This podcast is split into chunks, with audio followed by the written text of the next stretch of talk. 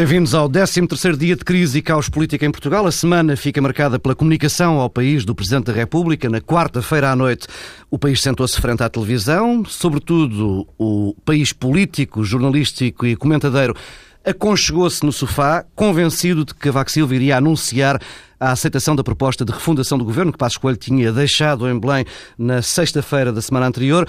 O Presidente justificou longamente a rejeição de um cenário de eleições antecipadas, não disse uma palavra sequer sobre a proposta que o Primeiro-Ministro lhe tinha entregue e surpreendeu. Cavaco Silva quer um compromisso de salvação nacional entre PSD, PS e CDS, com eleições legislativas antecipadas para junho de 2014 e um acordo que garanta o fim tranquilo do programa de ajustamento e a negociação do programa cautelar, ou, ou seja, uma entrada tranquila também no fase, na fase pós-troika.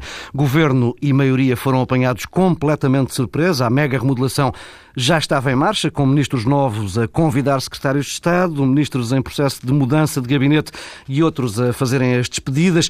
PSD e CDS conseguiram ainda assim, eh, nas primeiras horas, segurar críticas públicas ao Presidente da República eh, e com o mais amarelo dos sorrisos, Luís Montenegro e Nuno Magalhães, os líderes parlamentares da maioria, surgiram logo nessa noite de quarta-feira a prometer empenho no diálogo com, com o Partido Socialista. Eh, o PS, que entretanto recusa integrar ou apoiar o governo, mantém a exigência de eleições, mas também aceita ir a jogo. Ficámos a saber já, sobretudo pelo pelo, pelo, que resultou do debate do Estado da Nação ontem, que o Governo insiste na remodelação que apresentou a Cavaco Silva eh, e quer levar a legislatura até 2015. Pedro e Silva, eh, Pedro Marcos Lopes, eh, temos aqui todos os ingredientes para ter um processo negocial que há de acabar menos bem. Pedro e Silva. Sim, o que o Presidente da República está a exigir aos partidos, no fundo, é que é o impossível, é uma espécie de quadratura do círculo e que o façam rápido. Eu julgo que agora nós estamos aqui a elaborar num equívoco, o equívoco de que há aqui pontes e alguma convergência de posições, não há. os partidos acordam, mas acordam em coisas diferentes. Uh, e eu não vejo como é que se supera. They agree and disagree. Não, não. É, há três pressupostos. Uh, o PS está de acordo com um pressuposto, uh, o PSD e o CDS com outro, mas os três pressupostos não, não, não estão, e não estão presentes. falado de uma espécie de acordo vago, sem medidas concretas para o orçamento de 2014. Isso tem alguma não, forma de resultar? Não tem, não tem. Eu, não, eu sinceramente não percebo. Não percebo. não percebo porque me parece que o PS não abdicará de um dos três pressupostos, que são as eleições em junho de 2014, porque isso, eh, no fundo, dá razão eh, àquilo que António José Seguro tem dito repetidamente ao longo do, dos últimos tempos, que é este governo já não tem credibilidade. O Presidente da República reforçou essa ideia. Um, e o PSD e o CDS não abdicarão de algum compromisso para o orçamento de 2014 e é esse não vejo como é que ele é possível de ser uh, alcançado, porque uh, o PS não vai uh, certamente um, certamente eh, apoiar eh, os cortes dos 4 mil milhões, que entretanto já são quase eh, 5 mil, porque é uma espécie de, quer dizer, o PS iria ir-se a juntar eh, à coligação na fase de extrator para legitimar o falhanço, que isto não faz eh, grande sentido. No fundo, para dar um aval ao pior exercício orçamental de é todos, é para, ao mais doloroso. Uma transferência de responsabilidades eh, e, e, depois há uma coisa que eu devo dizer que não percebi eh, do dia de ontem. Eh, começando se calhar pelo fim, que é esta questão do acordo, pois acho que é importante. para dizeres o que é que percebeste. Não, não, do dia de ontem, não, do dia de ontem ah, em particular, desta, não, não, não, não, desta questão uh, do, do, do, acordo.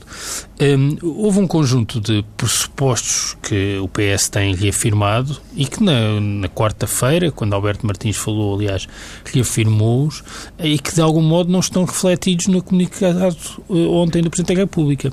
Uh, um deles. Foram, uh, depois reafirmados no, no final da reunião do Secretariado Nacional também, não é? Pois, é, que é, eh, nomeadamente, a participação dos restantes partidos políticos. Este foi um dos pressupostos do Partido Socialista. E eu julgo que este pressuposto é importante até para, uh, para a solidez do sistema político no, no, dia a seguir a um eventual acordo.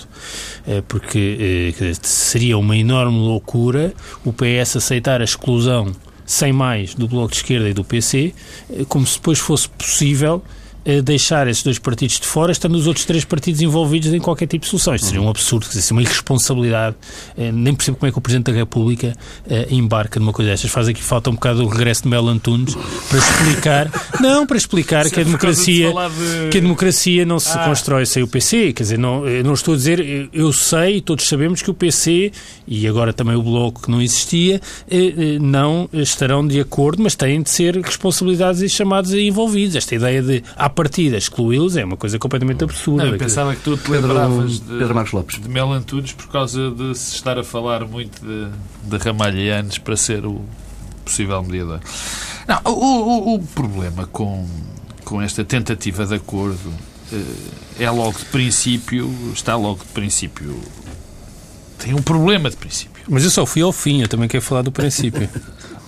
O problema é saber qual é o princípio. Portanto, eu vou não, definir agora não, o princípio. O princípio eu sei bem qual é. Definir... Não, todos sabemos qual é o princípio, mas uh, neste, neste momento concreto, o problema de Cavaco Silva, eu acho que o que se torna inverosímil na solução de Cavaco Silva não tem a ver com o facto de ser difícil o, o acordo entre, entre o PS, o PSD e o CDS, uh, o facto de, de eles estarem muito afastados na negociação, o facto de um querer eleições mais cedo e os outros não.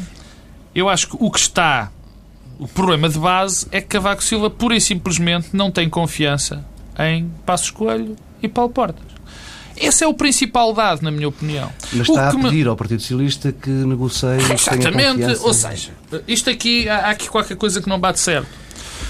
Porque é, é, para mim é evidente que Cavaco Silva não, não tem confiança em Paulo Portas e Passos Coelho.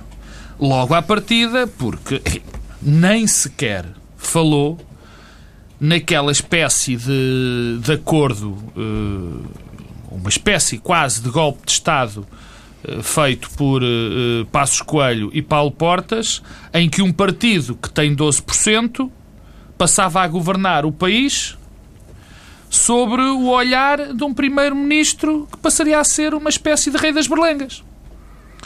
Ou seja, eh, um partido como o CDS, que vale um terço do PSD, ou menos de um terço, seria o, o partido hegemónico, que dominaria as principais pastas uh, uh, em Portugal, no governo português. Bom, e Cavaco Silva nem sequer, como tu disseste na tua peça inicial, Aliás, tu, daqui a umas semanas, a tua peça inicial vai demorar meia hora do programa, porque para descrever tudo o que se passa é problemático, não é? Bom, mas uh, uh, ele, o Presidente da República, nem não dedicou uma palavra, uma palavra ao acordo. Ignorou olimpicamente. Ignorou olimpicamente o acordo. E isto traz-me também, e portanto, é por aí que eu acho que o Presidente da República uh, uh, está aqui com um problema. De, é, é muito difícil perceber, porque se ele não confia em Paulo Portas e Passos Coelho, como é que quer como tu disseste, e bem, António António José Seguro confia eh, neles, como é que quer que os parceiros sociais tenham uma, uma plataforma de diálogo com eles. Quer dizer, isto logo de princípio eh, eh, é inverosímil. E é o próprio Cavaco Silva que torna isto inverosímil. Por outro lado, eu já tinha aqui dito que estava aberta a porta para, uma, para um conflito institucional entre o Presidente da República e o, e o Governo. E eu acho que houve mais um crescendo, ao contrário daquilo que pareceu. Porque é que, o, o que é que pareceu? O que é que nos mostraram? Foi uma grande vontade de diálogo do PSD e do CDS com esta solução. Sim, sim, vamos todos dialogar. Sim, sim, se calhar isto é uma solução fantástica. Bom, mas há aqui coisas que não batem certo. Ontem, no debate do Estado da Nação, o, o Nuno Magalhães e o irrevogável Portas disseram algo estranho, que foi, bom, esta solução da coligação, esta solução da remodelação continua em cima da mesa. Continua em cima da mesa e é isto que vai salvar o governo do país. Bom, eu não me admira que Paulo Portas diga isso, porque de facto um conseguir esta perfeita barganha de conseguir governar um país tendo apenas 12% dos votos é fantástico. Eh, de dominar completamente um governo por cima do CDS, por cima do PSD, também seria fantástico. Mas não foi o que o Presidente da República afastou liminarmente isso. Na minha opinião, não disse uma palavra. Portanto, não percebeu. Ou não percebeu, ou fez-se percebido, Paulo Portas. Por outro lado, E com isto termino. Há outro, há outro episódio muito interessante, que parece que Passos Coelho também não percebeu, ou fingiu que não percebeu, o que Cavaco Silva disse. Porque ontem, no debate do Estado da Nação, disse pelo menos duas vezes, que eu ouvi claramente, que era ele ia cumprir o seu mandato até ao fim. Bom, que eu saiba, pelo que eu ouvi do Presidente da República, pelo menos um ano já lhe foi tirado. Há um lado de desafio a, a, Cavaco Silva, já, já lá iremos. Hum, Pedro Adão Silva, hum, alguém dizia à meio da semana, ou aliás, no meio da semana, nós já temos tendência a perder-nos nos dias, hum, mas alguém dizia na, na quinta-feira, creio eu, que imaginem como é que Cavaco Silva teria reagido enquanto Primeiro-Ministro se Mário Soares tivesse feito uma coisa destas. Como é que temos um Primeiro-Ministro que passa por aquilo que passou na semana anterior, a demissão dos dois Ministros de Estado com duas cartas cartas eh, assassinas e, e agora eh, é, temos aqui um, uma espécie de censura política, de retirada Sim. da confiança política por parte do Presidente da República. Eu... Bem sabemos que o Governo não depende já desde 82 da, da confiança do Presidente da República, não responde eh, perante ele, mas como é que se Sim, resiste a isto? O respeito por nós próprios depende apenas de nós próprios. Um, eu, eu já digo qualquer coisa sobre o acordo, até para clarificar um pouco aquilo que penso, eh, mas sobre isso, quer dizer, eh, há aqui um lado insólito. Eh, o Primeiro-Ministro foi demitido três vezes em dez dias. Um, isto é uma coisa inédita. Foi demitido três vezes em dez dias. Foi primeiro demitido pelo Ministro Gaspar, que disse o senhor não lidera. Depois foi demitido pelo Ministro de Estado e dos Nossos Estrangeiros, Paulo Portas, que disse o senhor politicamente reiteradamente é um desastre, eh, e depois foi demitido porque foi desautorizado pelo Presidente da República que ignorou olimpicamente eh, uma proposta de eh, remodelação que um, foi apresentada. E quem acha que isto é uma coisa normal, a meu ver, está equivocado, porque a importância de ser Primeiro-Ministro e liderar o governo é ter capacidade política para liderar e executar políticas.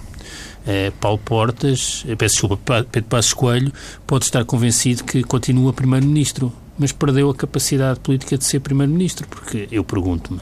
Até eh, já tinha entregue a Paulo Portas. Sim, mas, mas, quer dizer, mas no fundo temos aqui eh, dois caminhos, eu repito, há sempre aqui dois caminhos e apenas dois caminhos, que é ou se cumpre o que foi acordado na sétima avaliação ou se renegocia.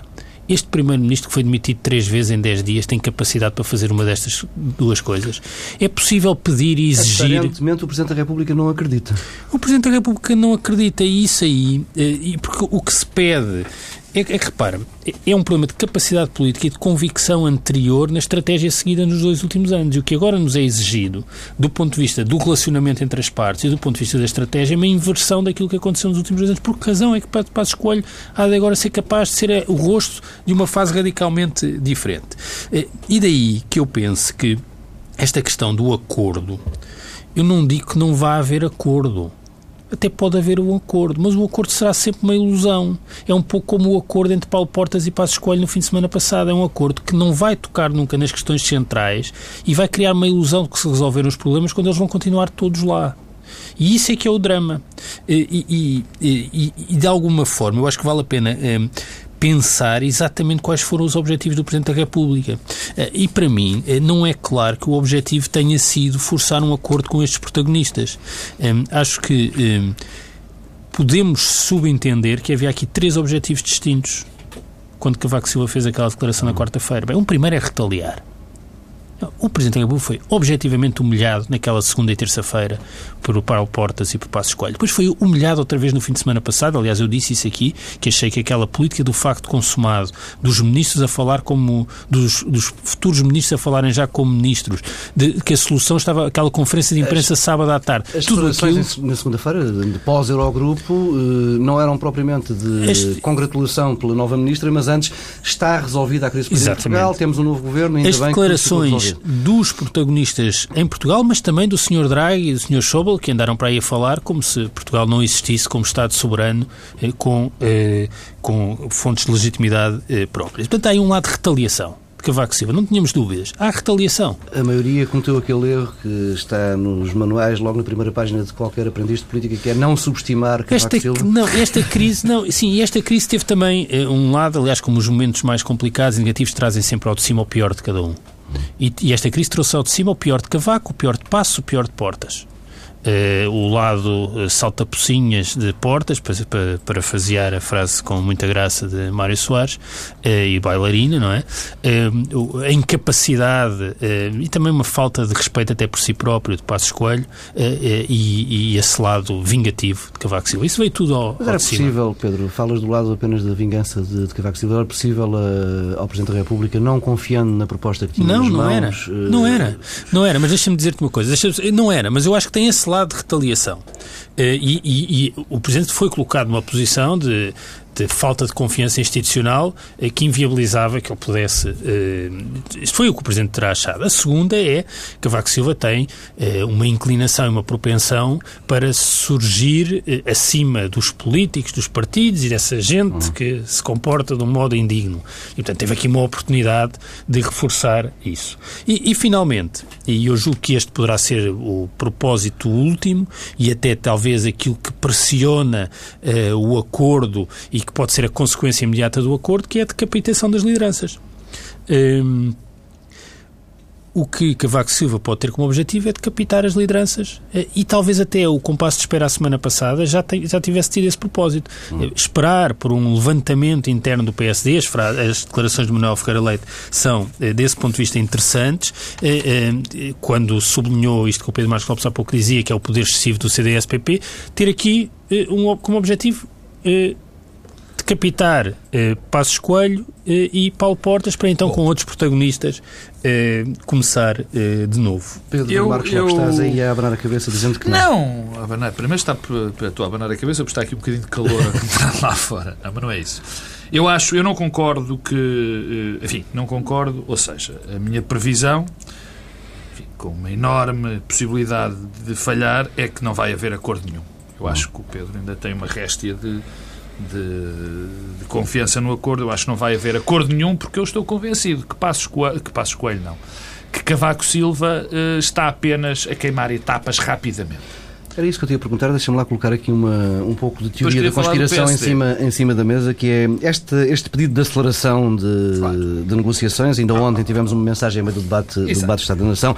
Hum, não será que Cavaco Silva está à espera precisamente desse fim trágico desta. Claro. desta é, essa a minha, é essa a minha opinião. Essa para, é isto, e há uma frase na, na, na, mensagem de, de Cavaco Silva na quarta-feira que diz que se não houver acordo haverá outras soluções no quadro jurídico-constitucional. Ora, eh, este plural parece-me um pouco otimista demais. Haverá uma solução que lhe resta, que é a dissolução. Bom, nós temos, em primeiro lugar, temos que, enfim, já a piada da, da ciência, da nova ciência, da cavacologia. Eh, é, é, é, bem verdade que os discursos de, do, do, Presidente da República eh, têm que ser, enfim, analisados à lupa e mesmo analisados à lupa há muitas partes que ninguém consegue perceber. Não é porque as pessoas sejam estúpidas, é porque aquilo é feito mesmo para que as pessoas não percebam. Bom, esse é o primeiro, o primeiro ponto em relação ao, ao, ao discurso de Cavaco Silva. Agora, o que eu estou convencido que vai acontecer, o que estou convencido que está a acontecer, é que Cavaco, apesar daquela primeira parte do discurso a dizer que não pode haver eleições proximamente, por razões que eu, enfim, nem eu nem ninguém entende, porque a questão da instabilidade, que maior instabilidade pode haver agora, que pode haver do que é que está a haver, e depois, convenhamos, marcar umas eleições para junho de 2014 fará com que nós vivamos em campanha eleitoral até junho de 2014. As coisas são como são, não são como nós gostávamos que elas fossem. e permite Isso claro que se, se, vai os, se os índices de desconfiança de, do Presidente da República nos atuais protagonistas são tão elevados, uh, há haver eleições que seja já, não é? Sim, claro. Sim, mas e, uh, tu há bocado falavas da, da, da mensagem de que, de, de, do, do Presidente da República uh, que, que, o Presidente, que foi divulgada na altura do debate do Estado da Nação. Bem, isso também é insólito. O Presidente da República divulgar um comunicado à hora do debate do Estado da Nação. Mas eu atrevo-me a interpretar isso como provavelmente o Sr. Presidente da República estava a ver o debate do Estado da Nação e estava a ver aquele espetáculo verdadeiramente. Não, de deixa-me só dizer, tu há pouco dizias, eh, chamavas a atenção para quer eh, alguém do CDS, o que foi Nuno Magalhães, eh, eh, quer Passos Coelho terem dito a frase de Passos Coelho, uma das vezes em que disse portugueses vão julgar-me quando terminar o meu mandato. Exatamente. Isso claro. viola um dos pressupostos do Presidente da República. E depois outra frase que foi espantosa que é estou a citar Passos Escolho, é preciso trocar por miúdos, perceber o que aquilo significa. Aquilo era uh, o discurso de, do Presidente da República. Imagino que o Presidente da República, a televisionar claro. uh, isto no Palácio de Belém, não terá ficado mais uma vez contente, como não terá ficado contente com a manchete hoje do Expresso. Sim. Eh, Pedro, porque eu... novamente estamos aqui na pressão sobre Cavaco Silva. Mas eu, eu em termos de frases de Cavaco Silva, de, de Passo Escolho, tenho para a troca, porque eu trago aqui uma muito boa de Passo Escolho que é não deixarei apodrecer a situação política. Mais ainda. Uh, quer dizer, isto, como é que Passo Escolho consegue dizer isto sem se rir? Enfim, é, é, é de facto extraordinário. Mas deixa-me acabar dizendo que Cavaco, eu estou convencido que Cavaco Silva quer queimar as etapas. Quer queimar rapidamente as etapas e desdizer, no fundo, aquilo que disse na primeira parte do, do, do, discurso. Porque eu não estou. Eu não percebo como é que alguém com a experiência política de Cavaco Silva acha que podemos estar com uma, as eleições marcadas a um ano, a 11 meses de distância e tudo se proceder naturalmente. Não acredito, francamente não acredito. Não acredito que Cavaco Silva acredite nisso. Depois, ele sabe perfeitamente quem são os responsáveis pela estabilidade. Ele sabe qual é o responsável pela estabilidade. Sabe que o responsável pela estabilidade é, evidentemente, a política e as políticas europeias, mas em, como, mas em causa, em diretamente, é o governo. Quer dizer, portanto, não, não, vale a pena, não vale a pena tapar o sol com a peneira. Agora, em relação a este propósito que o Pedro Adão Silva falou de decapitar as lideranças do, do PSD e do CDS, eu, de facto, estou convencido também que, que, que houve esse, essa vontade. Mas há duas coisas perfeitamente, há dois aspectos diferentes. Primeiro, Paulo Portas. Eu acho que Paulo Portas não precisa de ser decapitado porque se autodecapitou. Em termos de liderança do CDS. Não só se decapitou em termos da liderança do CDS, mas em termos do seu próprio futuro político. Eu bem sei que vocês já vão dizer, já me vão citar Mark Twain e tudo mais, mas uh, eu acho que foi longe demais. Eu acho que Paulo Portas foi longe demais e isto não lhe vai ser perdoado. Cavaco Silva quis também decapitar Passos Coelho, de facto. E depois pôs, enfim, como disse o Pedro, uma espécie da sua porta-voz oficiosa, a doutora Manuel Ferreira Leite, a dizer que o PSD jamais aceitaria isto. Uh, bom, o facto é que esse objetivo falhou a curto prazo. Falhou. Falhou porque o partido, de facto, não houve uma vaga de fundo no PSD, e se houve uma vaga de fundo, quem de facto manda no PSD parou-a. Isso é evidente.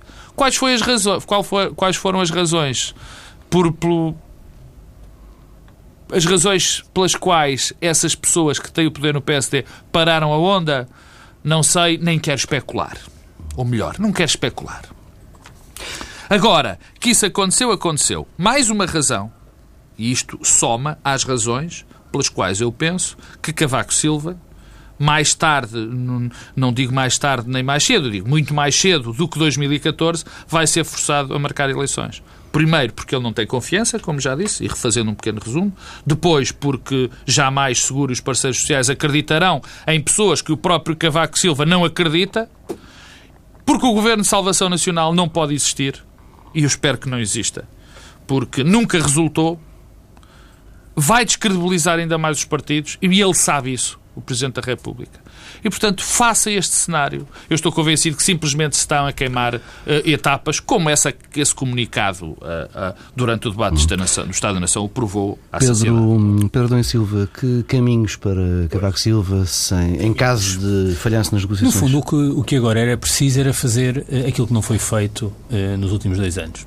O primeiro mistério destes dois anos de Passos Coelho é a forma como uh, Passos Coelho foi afastando parceiros uh, e evitando compromissos. isso começou logo por uma coisa que eu continuo a não conseguir perceber porque é que aconteceu, que foi afastar o Partido Socialista logo na primeira avaliação do memorando. É um pouco insólito que agora na oitava, nona avaliação, Passo Escolho queira trazer o Partido Socialista para a mesa das negociações, quando foi ele que afastou eh, sem necessidade, prejudicando a sua posição e, em parte, até facilitando a vida a António José Seguro no médio prazo. Eh, eh, o Partido Socialista é um mistério insondável. O que é que terá passado pela cabeça do Primeiro-Ministro? Ehm, tal como depois, pouco tempo depois, afastou o GT, que tinha feito um enorme esforço, engolido vários sapos para assinar aquele primeiro acordo e depois afastou uh, uh, os, os, patrões e conseguiu chegar ao ponto de afastar, uh, de afastar também o parceiro de coligação. Porquê que isto aconteceu? Será o mistério que um dia e terá de ser desvendado. E o Presidente da República. Portanto, como é que é possível, aí, é como é que é possível, como é que é possível uh, uh, alguém que foi agora demitido e desautorizado reconstruir este consenso que destruiu em dois anos? Não acredito que isso seja possível. Segundo a dimensão, tem a ver com a estratégia de consolidação orçamental. Eh, e aí, o Presidente da República, se era para ter esta intervenção, deveria ter tido a intervenção mais cedo. Uhum. Pelo menos, dizer, no mínimo há um ano, já se percebia que isto tinha falhado colossalmente. Eh, eh, e eu, eh, no fundo, o Presidente da República esperou pelas manifestações políticas deste falhanço, que foi esta confusão dos últimos 10 dias. Mas a confusão dos últimos 10 dias, o comportamento de Paulo Portas, que eu, aliás, percebo, são consequência de, uma estratégia, de um falhanço de uma estratégia política. O nosso problema não é termos uns políticos que são os garotos e que são os políticos irresponsáveis. Isso também é verdade.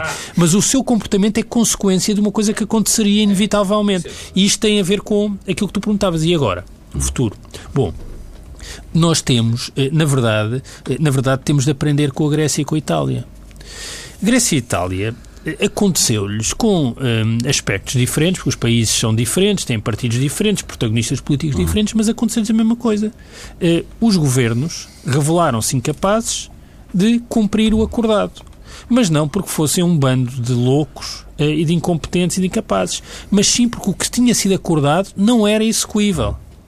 E o que é que aconteceu? Substituíram-se estes governos de partidos e com base parlamentar por uns governos de uns sábios ou de uns peritos que fariam tudo sem dificuldade. Papademos Te e, e, Monti. e Monti. Tecnocratas. Nós já experimentámos isso. Vítor Gaspar. É a coisa mais próxima que tivemos disso. E falhou como Monte e Papademos falharam. Mas falharam, estes governos falharam, não porque tivessem uma natureza tecnocrática e desligados dos partidos, mas porque surgiram para continuar a fazer aquilo que os partidos não tinham sido capazes de fazer.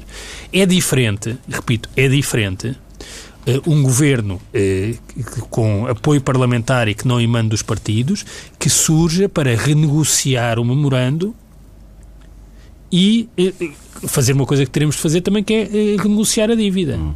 Isso não foi o que foi feito em Itália e, na Grécia. E, portanto, eu digo, eh, eh, se for possível eh, um governo para um ano, para, o fim, para fazer esses dois, ter esses dois propósitos, é uma coisa diferente. Agora, um governo para implementar o programa que o Dr. Carlos Costa sonha, que é concretizar aquilo que o Dr. Gaspar falhou, mas com gente mais capaz, não vai falhar outra Mas vez. Olha, e vai falhar. Costa disse que não, e vai, não, não isso, que esse plano isso, tinha isso, falhado. Isso, Carlos Costa fez sim, umas declarações a dizer que tinha falhado. Então, sim, tinha, ah, tinha falhado, sim, mas é o Carlos Costa dos últimos 10 dias, não é? Aquela coisa dos últimos 7 As dias. As coisas mudam. Uh, uh, mas. Uh, mas isto, isto, isto para dizer que não vale a pena criar ilusões falsas e perceber que nós temos de aprender com o que se passou nos últimos dois anos, perceber que a crise política é consequência, não é causa, e aprender com o que se passou em Itália e, na Grécia. E, portanto, eh, isto preocupa-me porque esta, eh, esta movimentação do Presidente da República pode ter como consequência imediata uma implosão do sistema partidário, do sistema político e das instituições. Isso, Isso é... pode estar ao virar da esquina. Eh, e eu... E um governo de salvação nacional acelerará e isso. E eu não vejo como é que nós agora desbloqueamos e podemos agora ter aqui um acordo. Eu acho que há uma chave para este acordo, é perceber se a Troika abdica dos cortes dos 5 mil milhões um... Só saberemos em... Bem, podemos saber já na próxima semana. Pois, porque, senão, chefe de missão vem... senão isto não vai, eh, não vai evoluir, não vamos sair. Uh, uh, oh, Pedro, mas desculpa lá, deixa-me interromper-te. Quer dizer, mesmo que a Troika, mesmo que a obviamente eu concordo, eu acho que não, não há ninguém que pense um bocadinho não concordo com isto que o Pedro disse em relação à, questão do programa. Isto repetiu-se já demasiadas vezes na Europa para nós percebermos que o problema é de facto da política que está a ser implementada. Isto para mim não, não, é du, não há dúvida, eu acho que é, uma, é, é quase consensual, mas é claro que estes protagonistas ajudaram e de que maneira a que as coisas corressem mal. E podem descredibilizar e estão a descredibilizar fortemente o sistema. Também já sabemos isso. Agora, quando o Pedro Adão e Silva diz que há uma probabilidade, se a Europa aceitar que não se corte os 4.700 milhões, tudo mais, nós, quer dizer, a, a, democracia não funciona sem um mínimo de confiança entre as instituições, entre as pessoas que constituem as instituições e, sobretudo, entre os cidadãos e os seus representantes. E o que aqui está em causa é muito mais do que o corte dos 4.700 milhões. É mais do que isso. É o facto de nós estarmos perante protagonistas em quem as pessoas não confiam e que não confiam uns nos outros. Bom, e portanto é por isso que eu digo e defendo, e não é de agora, que são necessárias eleições antecipadas são uma boa solução? Não! É evidente que é uma, são uma péssima solução. Antecipa que antecipar as eleições vai ser mau, não é uma boa solução, mas é a única que temos. Porque este acordo só pode ser feito, o acordo entre os três principais partidos, ou entre todos os partidos, ou um acordo de regime, chamemos-lhe o que nós quisermos, chamemos-lhe enfim, chama-lhe o que quiseres. Só pode ser feito com novos protagonistas que tenham uma legitimidade renovada e que tenham, sejam capazes de ter um discurso diferente. Porque agora já nem. Oh, vamos lá ver. Alguém já acredita que Passos Coelho agora venha dizer, como tentou fazer, não, uh, uh, vamos mudar alguma coisa, agora vamos para a fase do investimento? Não. É ele, é, é ele Passos Coelho, que pôs Maria Luísa Albuquerque defendendo que ela tinha que continuar porque tinha que haver uma continuidade nas políticas. Eu acho, aliás, deixa-me deixa só já agora aproveitar para, para, falar de Paulo Portas, que há, há pouco não acabei, acabei por não uh, explicar. Porque eu percebo uh, o que Paulo Portas fez. O que Paulo Portas fez tem algum sentido político, além do mais. Porque uh, há uh, uma oportunidade de mudança, ou seja, lá está, de não continuar o caminho dos últimos anos uh, e fazer uma inversão, quer do ponto de vista da estratégia política, quer do ponto de vista substantivo da, da consolidação orçamental, uh, sai Vítor Gaspar, reconhece o falhanço e há ali uma, mar, uma janela de oportunidade. e o que o Primeiro-Ministro faz é dizer, não, vamos continuar a fazer aquilo que Gaspar disse que falhou. Eh, e Paulo Portas, que eh, aparentemente já tinha tentado eh, demitir várias vezes, demite sem avisar ninguém porque quer dar um sinal político de que aquilo não é possível. Portanto, isto é alguma racionalidade. Depois, a partir daí, foi o desastre, não é? Porque, mas, portanto, não é um ato de alguém que está perante um momento de, de loucura. Não é isso. E isso, aliás, não, não é porque ele sabe que isto não resulta. Isto não, isto... E, portanto, esta insistência. Eu, aliás, tenho uma enorme curiosidade. Eu, eu, eu devo dizer, há, há pouco chamava, chamamos a atenção do lado insólito do Presidente da República, que é um órgão de soberania, ter enviado, feito um comunicado enquanto estava a decorrer o debate do Estado da Nação uhum. num outro órgão de soberania, que é o Parlamento. Eh, eh, tudo aquilo que se passou ontem é de facto insólito, quer dizer, aquela, aquele friso de ministros. Uma encenação de normalidade feita aquele, por um governo aquele morto. Aquele friso de ministros que uns já não são e continuam ali como se nada se passasse, outros que falaram como se fossem e que não estavam ali. Eh, tudo isso é, é muito triste, dá um sinal péssimo sobre o funcionamento das instituições, sobre a relação à democracia, numa altura em que estamos já à beira do precipício, eh, eh, mas há aqui também uma questão que eu me coloco, que é e os riscos de desagregação interna?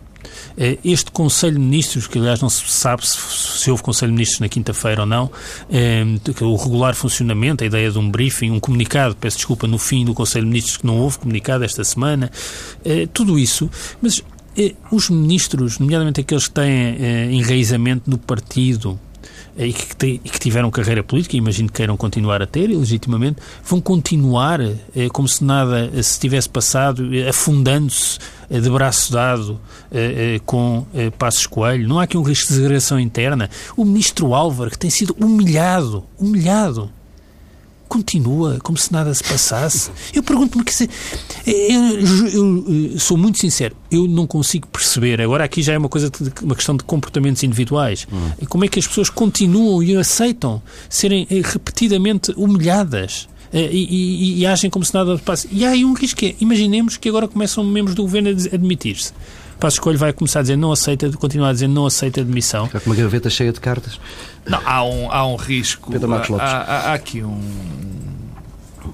Eu terminando o que estava a dizer, para mim é evidente que as eleições uh, são, enfim, a tal péssima solução, mas a única que existe, porque é preciso, de facto, renovar as lideranças, até por aí.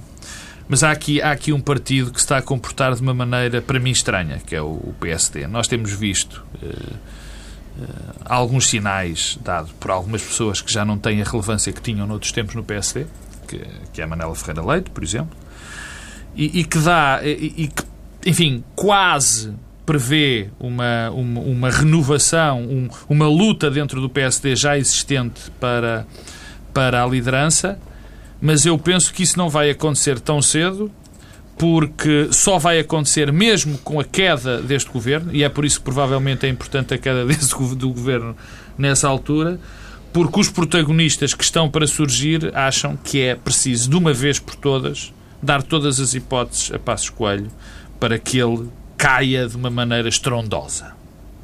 Para que caia de uma maneira estrondosa. Para que depois, enfim, não se possa levantar. Porque o pior que poderia acontecer ao PSD era que este governo caísse e Passos Coelho se candidatasse como. Uh, uh, se candidatasse a primeiro-ministro, ainda como líder do PSD. Isso seria absolutamente terrível para o partido.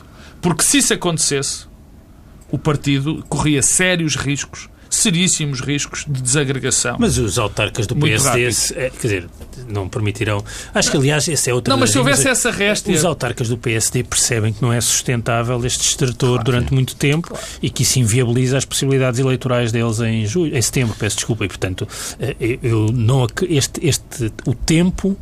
O tempo é uma variável que conta objetivamente contra uh, Passo Escolho é, é a posição, esta negociação e este impasse, mais do que este impasse, é difícil de gerir para todas as partes.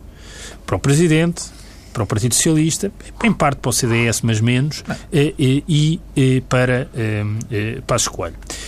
A solução pode ser também uma solução de soma negativa, em que todos perdem. Mas o tempo prejudica mais eh, Passos Coelho do que qualquer uma das outras partes.